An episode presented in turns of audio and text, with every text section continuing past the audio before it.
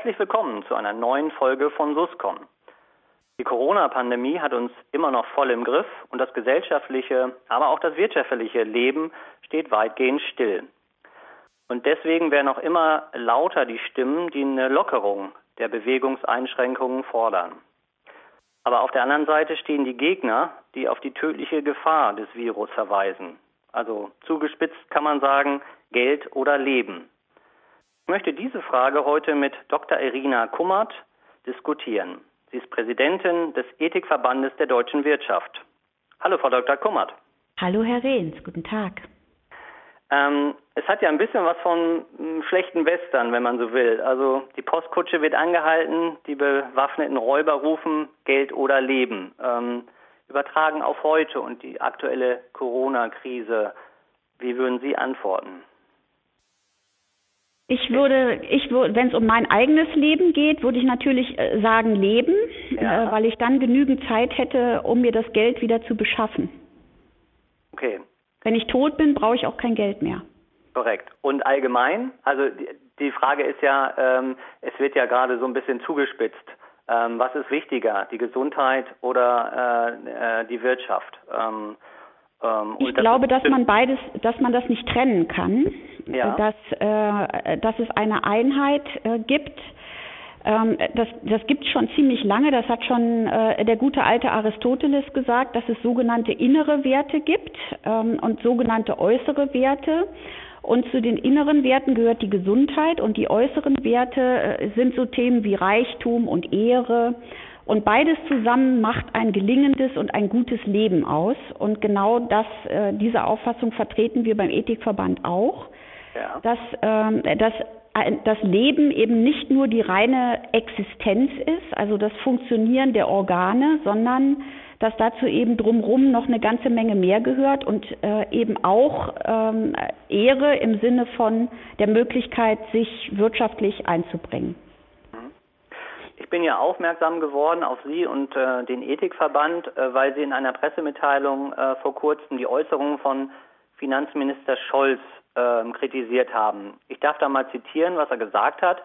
Er sagte, ähm, ich wende mich gegen jede dieser zynischen Erwägungen, dass man den Tod von Menschen in Kauf nehmen muss, damit die Wirtschaft läuft. Was ist so falsch an dieser Aussage? Na, die Aussage klingt erstmal richtig. Ähm, nehmen Sie zum Beispiel äh, so einen Satz wie, äh, wir sollten oder man sollte, das wird sehr häufig mit Mann eingeleitet, man sollte äh, die äh, Moral nicht der Ökonomie opfern. Das ist von einem äh, anderen prominenten SPD-Politiker das Zitat. Und das sind alles Sätze, auch die äh, von Herrn Scholz, die erstmal richtig klingen weil so ein Wort wie Ethik ähm, immer gut klingt und deshalb nehmen wir diese Sätze erstmal verhältnismäßig unreflektiert als, als positiv und wahr hin. Auf der anderen Seite ist es aber so, dass wenn Sie zum Beispiel so einen Satz umdrehen, ähm, wir opfern äh, die Ökonomie der Moral, dann wird verhältnismäßig schnell klar, dass wir das nicht lange durchhalten könnten. Und vergleichbar ist es eben auch mit dem Satz von Herrn Scholz, äh, dass es in, in einer Situation, in der wir uns jetzt befinden, in der es eben um Existenzen, ähm, um wirklich um das auch wirtschaftliche Leben von Menschen geht, dass uns da Moral alleine und Moralisieren alleine überhaupt nicht weiterhilft. Ja. Gibt es denn die, die äh, gibt es denn einen Satz, äh, ähm, der das ganz gut zusammenfassen würde und der eben dann auch ethisch äh, äh korrekt ist? Äh, um das zu sagen, was Herr Scholz vermutlich ausdrücken ja. äh, wollte, ja, meinen Sie? Genau. Ja, gibt es so einen Satz? Also im Grunde genommen, ähm, im Grunde genommen bin ich der Auffassung, dass der, dass die, dass Moral hier völlig fehl am Platze ist. Also mir wäre so ein rein rationaler Satz lieber gewesen. Wir als Bundesregierung bringen uns ein, um die Gesundheit der Menschen zu schützen und wir erwarten, dass die Bevölkerung hier mitmacht, zum Beispiel. Ja, ja. Ohne, ähm, ohne die äh, Zusatzaussage, und wenn ihr das nicht macht ähm, oder wenn irgendwer nicht mitmacht, wenn irgendwer dagegen ist, wenn irgendwer ein Gegenargument bringt, dann passt es nicht mehr, dann ist es unmoralisch und verwerflich. Ähm, ja, ich habe mal eine Frage zum, zum Ethikverband selbst. Ähm, man ähm, hört und sieht ja auch in der letzten Zeit öfter den Ethikrat der Bundesregierung. Mhm. Was ist da der große Unterschied? Äh, stehen Sie da auch im Austausch? Gibt es Verbindungen? Ähm, vielleicht können Sie da gerade was zu sagen. Ja, sehr gerne. Der Ethikrat ist ja von der Bundesregierung berufen, also die äh, Menschen, die da mitarbeiten, sind berufen von unserer Regierung. Und der Ethikverband der deutschen Wirtschaft ist unabhängig äh, von der Regierung. Ähm, wir sind tatsächlich im Austausch, aber ähm, nicht unbedingt einer Meinung. Und das gilt durchaus jetzt auch für ähm, dieses Corona-Thema. Ja. Sagen Sie ruhig, wo, wo bestehen die Konflikte? Also äh, Sie erinnern sich vielleicht, ähm, dass Herr Merkel, äh, Mitglied des Ethikrats, den ich übrigens sehr schätze, äh, kürzlich gesagt hat in einer Talkshow, ähm, dass diese ganze Situation äh, mit Corona ähm, etwas von einer Tragik hat. Das war genau seine Formulierung. Und damit ähm, tut er im Grunde so, als äh, hätten wir es mit etwas Unabänderlichem zu tun, wenn es um die Existenzen von Menschen geht. Mhm. Und genau da ähm, finde ich, oder genau da hab, haben wir als Ethikverband und auch ich ganz persönlich unser Problem, weil wenn wir, wenn wir Verantwortung für eine Situation, für, äh, wenn wir Regeln ähm, zurückgehen lassen auf so etwas wie Tragik, dann tun wir so, als hätte eine höhere Macht das gewollt und als könnten wir nichts dran ändern. Okay. Und ähm, da, also knallhart könnte man sagen, wir delegieren Verantwortung für das, was wir tun, nämlich dass wir im Moment als Bundesregierung Regeln aufstellen, mit denen nicht alle einverstanden sind, an so etwas Großes und Unabänderliches wie Tragik. Ja, aber genau das ist ja auch die Argumentation. Es ist unabänderlich. Ähm, und deswegen, liebe äh, Bevölkerung und liebe Wirtschaft, äh, müsste auch euch dran halten. Vermissen Sie da mehr so ein bisschen die Kontroversen und auch die, die Debatten überhaupt? Auf jeden Fall. Was ich da feststelle, ist, dass wir, äh, wir tun zwar so, ähm, das ist ja der gute alte Popper mit der, mit der offenen Gesellschaft, als seien wir eine offene Gesellschaft, in der wir uns äh, offen und äh, transparent austauschen können und in der wir unsere eigene Meinung haben können. Und ich sehe jetzt in dieser Debatte ganz extrem, dass das nicht immer so ist. Und äh, in dieser Debatte würde ich mal sogar mich aus dem Fenster lehnen und, und sagen, gar nicht. Es ist gar nicht äh, eine offene Debatte, weil sich niemand traut zu sagen, ich bin dafür, dass, die, dass unsere Betriebe, so wie es die Österreicher jetzt auch machen, ähm, unter Einhaltung der Abstandsregeln wieder aufmachen ähm, die, das, das Problem ist, ähm, sobald Sie das sagen, ähm, wenn der hoffentlich ähm, äh, unwahrscheinliche Fall eintritt, dass wir hier sowas haben wie in Italien, äh, mit diesen schrecklichen Bildern aus den Intensivstationen und mit den vielen Särgen, dann kommen natürlich die Leute ähm, auf die Tapete, die sagen, ja, und ihr seid schuld, weil ihr habt gesagt, wir sollen die Läden wieder aufmachen. Ja, ja. Ähm, hätten wir das nicht gemacht, dann ähm, wären so und so viele Menschen nicht gestorben. Und das ist das Problem. Deswegen traut sich kaum jemand, öffentlich Stellung zu beziehen. Ja. Also es, er hat den Eindruck, dass es auch so ein bisschen Leben gegen Leben verrechnet wird äh, momentan. Äh, täuscht der Eindruck? Äh, genau, also das äh, ist genau meine Auffassung. Ähm, wenn wir Leben so verstehen, dass Leben eben auch äh, wirtschaftliche Existenz bedeutet und nicht nur äh, blankes Dasein, ähm, dann passiert im Moment genau das, dass Leben gegen Leben verrechnet wird. Ja. Richtig. Wenn Sie jetzt die, die Möglichkeit hätten und die Bundesregierung äh, auch beraten könnten, ähm, wie würde denn Ihr Rat aussehen? Also hätten Sie jetzt einen? Ich meine, Sie sind natürlich befangen, weil Sie äh, sozusagen von der Wirtschaft kommen, der Ethikverband der Wirtschaft sind. Ähm, aber gibt es da was, wo Sie sagen, ähm, das, liebe Bundesregierung, solltet ihr berücksichtigen oder anders machen als bisher? Also was äh, ich auf jeden Fall ähm, empfehlen würde, ähm, wäre ähm, darüber nachzudenken, ob diese monothematische Beratung, die im Moment erfolgt durch die, äh, durch die Virologen, die Mediziner, ob das der richtige Weg ist. Und selbst bei den Virologen gibt es ja äh, durchaus Unterschiede. Herr Drosten kommt vom Virus und Herr äh, Streck kommt vom Menschen. Äh, und dann kann man sich überlegen, wem äh, glaube ich denn jetzt mehr? Und äh, mir fehlt ein Stück weit das, was wir ansonsten immer so auf die Agenda schreiben, nämlich Vernetzung. Es findet kaum Vernetzung statt. Es wird im Augenblick überwiegend auf die Mediziner, auf die Virologen gehört weniger auf die Volkswirte, eben mit diesem moralischen Totschlagsargument. Äh, Volkswirte und das, was die sagen, kann in der jetzigen Situation, wo es um Leben und Tod geht, keine Rolle spielen. Und da würde ich äh, den Rat geben, äh, bringen Sie, machen Sie ein Roundtable und bringen Sie mehrere Fachrichtungen an den Tisch, nicht nur die Mediziner, um eben diesen ganzheitlichen Ansatz zu haben. Das ist der eine Punkt. Ja, aber entscheiden müssen trotzdem am Ende muss ja irgendjemand dann, ne? Klar. wäre dann gestützt auf, auf mehrere ähm, ähm, Experten, meinen Sie, aus verschiedenen Bereichen. Richtig. Es wäre äh, wahrscheinlich ein ausgewogeneres Ergebnis und äh, das hat ja der ähm, äh, Herr Kurz in Österreich äh, jetzt, äh, gestern war es glaube ich, auch gesagt, äh, dass für ihn eben auch in einer solchen Situation wirtschaftliche Erwägungen nicht irrelevant sind. Ja. Und ich finde, das ist eine Position, äh, die man nicht nur vertreten kann als Bundesregierung, sondern auch vertreten sollte.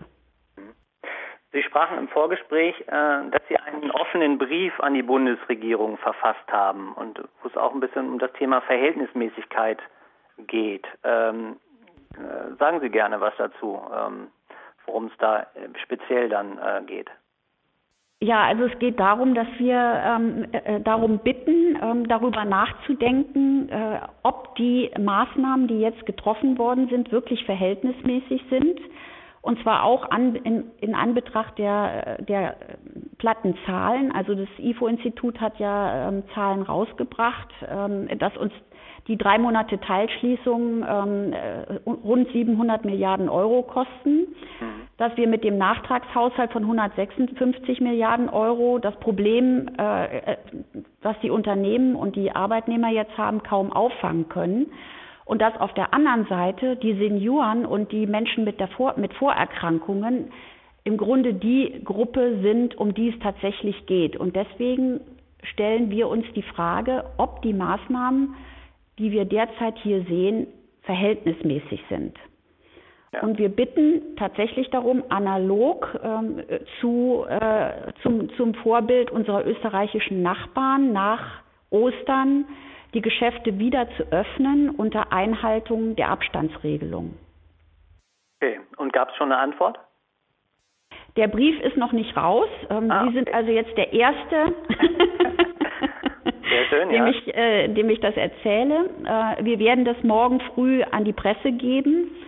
Und ich bin mal gespannt, äh, was es für eine Resonanz hat. Äh, ich stelle fest, ich habe äh, ja auch verschiedene Menschen ähm, gefragt, ob sie diese, diese ähm, Initiative unterstützen möchten.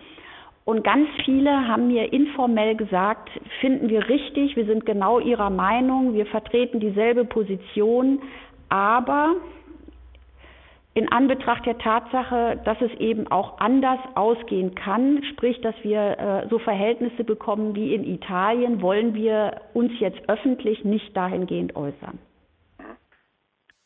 Ist das generell äh, das äh, ein Punkt, den Sie feststellen, irgendwie, dass die Leute sich auch zu wenig trauen, ähm, zu debattieren, auch wenn es mal ein bisschen kontroverser ist? Also ich meine, es geht jetzt ja, es gibt den, den Ethikverband ja schon schon länger ähm, und schon vor der Corona-Krise. Gab es da andere Beispiele, wo das ähnlich war? Also da, da gibt es jede Menge Beispiele. Und ähm, ja, das Ding ist halt, da gehören immer zwei dazu. Es gehört einer dazu, der sich nicht traut, äh, und es gehört, äh, gehören andere dazu, ähm, äh, die sich so verhalten, dass man auf die Idee kommen könnte, dass es besser wäre, sich nicht zu trauen.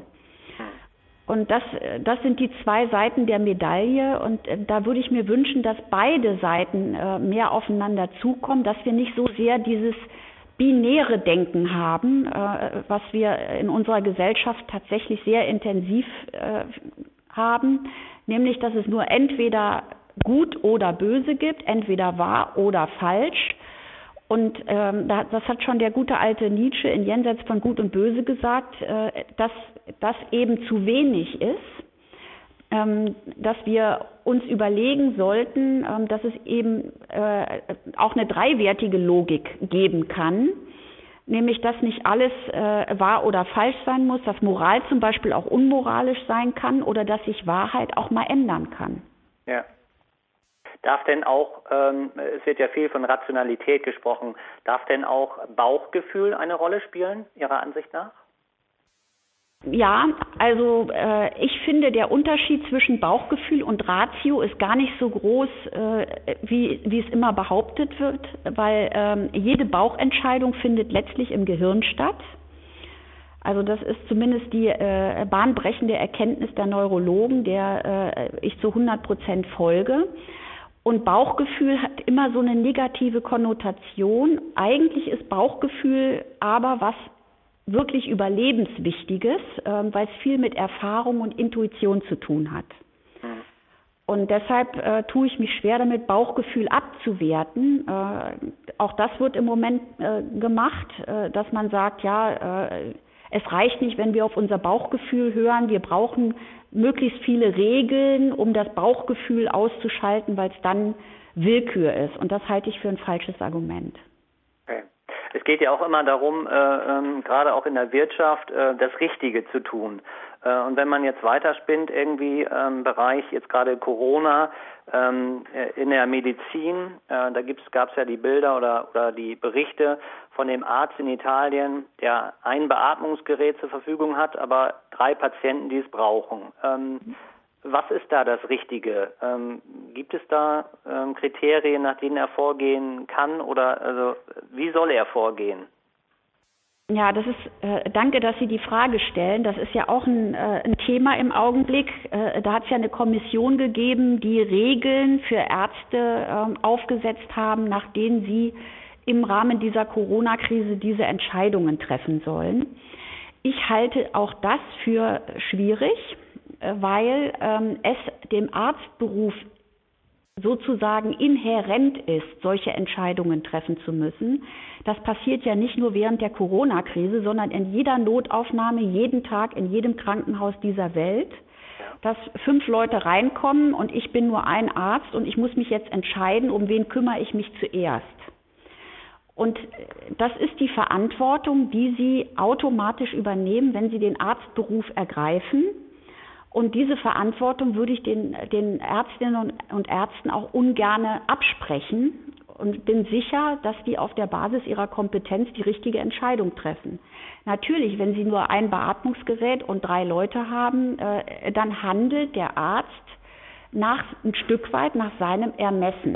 Das tut er aber immer. Wenn, wenn ich auf dem Operationstisch liege, muss ich mich auch darauf verlassen.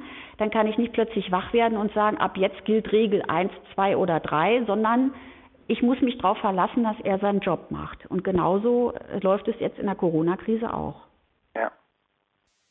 In welchen Bereichen der Wirtschaft ähm, ähm, wird häufig auch noch oder wurde auch in der Vergangenheit über das Thema Ethik ähm, diskutiert. Ist zum Beispiel das Thema äh, Digitalisierung auch dabei? Also wenn ich darauf spiele, wie weit äh, gibt der Mensch da die Verantwortung ab an Maschinen, an Computer und dergleichen? Ja, ähm, das ist ein, äh, wie heißt es so schön, weites Feld. Wir haben dazu vom Ethikverband mehrere äh, mehrtägige Konferenzen interdisziplinär besetzt durchgeführt. Ja und ähm, haben das von allen äh, Seiten beleuchtet und wir sind zu dem Ergebnis gekommen, ähm, dass eine, äh, eine gute ähm, eine gute Zusammenarbeit, sage ich ganz bewusst, ähm, zwischen Mensch und Maschine im Sinne ähm, im Sinne unserer Gemeinschaft und auch im Sinne des Menschen durchaus sinnvoll ist. Nicht alles sollte mit ethischen Regeln und Vorbehalten verhindert oder verboten werden. Man muss es sich natürlich im Einzelfall genau angucken. Ja.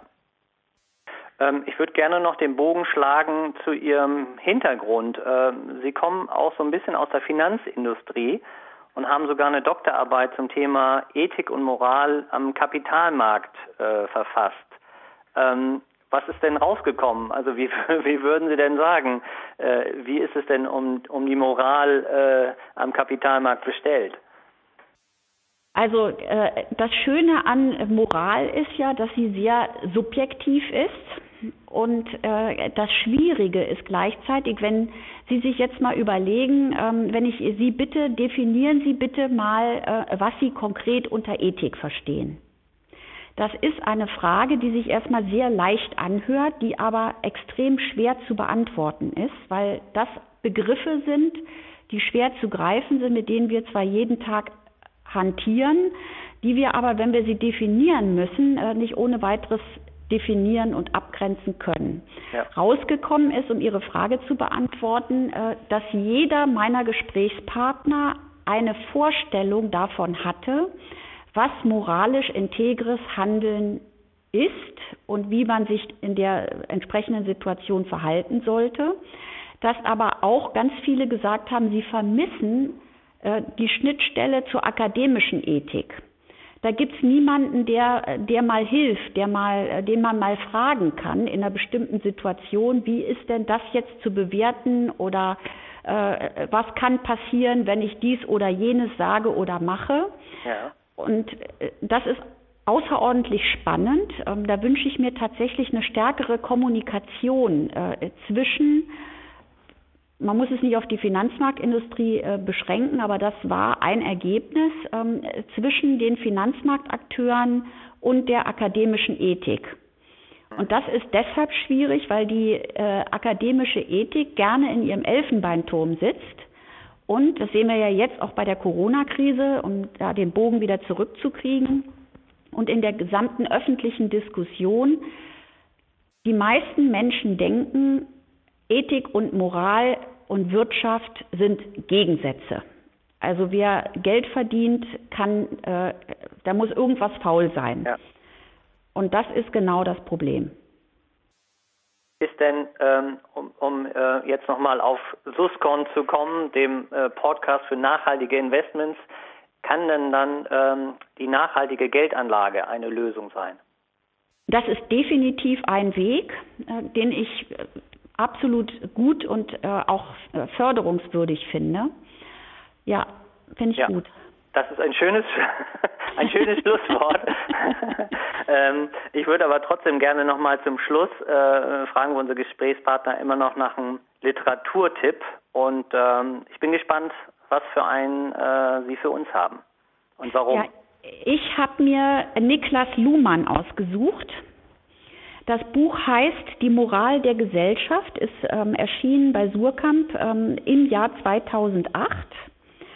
Das ist deshalb, äh, wie ich meine, äh, sehr empfehlenswert, weil äh, es sehr viel Einblick gibt in die Mechanismen von Moral, die ja jetzt auch wieder in der aktuellen ähm, Diskussion ähm, und im Rahmen, äh, also äh, um die Corona-Krise eine Rolle spielen. Da gibt es zum Beispiel ein Kapitel, die Ehrlichkeit der Politik oder die Moral der Gesellschaft, sind Untertitel auch. Lohnt sich sehr, das zu lesen und ist immer noch aktuell. Absolut. Aktueller denn je. Sehr schön. Frau Dr. Kummert, äh, ich bedanke mich herzlich für das Gespräch. Ähm, sehr gerne, Herr Rehns. Sehr interessant. Wir werden auch verfolgen, ähm, was mit dem offenen Brief an die Bundesregierung ähm, passiert. Und ähm, ich bedanke mich auch bei Ihnen, meine Damen und Herren, fürs Zuhören und würde mich freuen, wenn Sie das nächste Mal wieder dabei sind. Tschüss.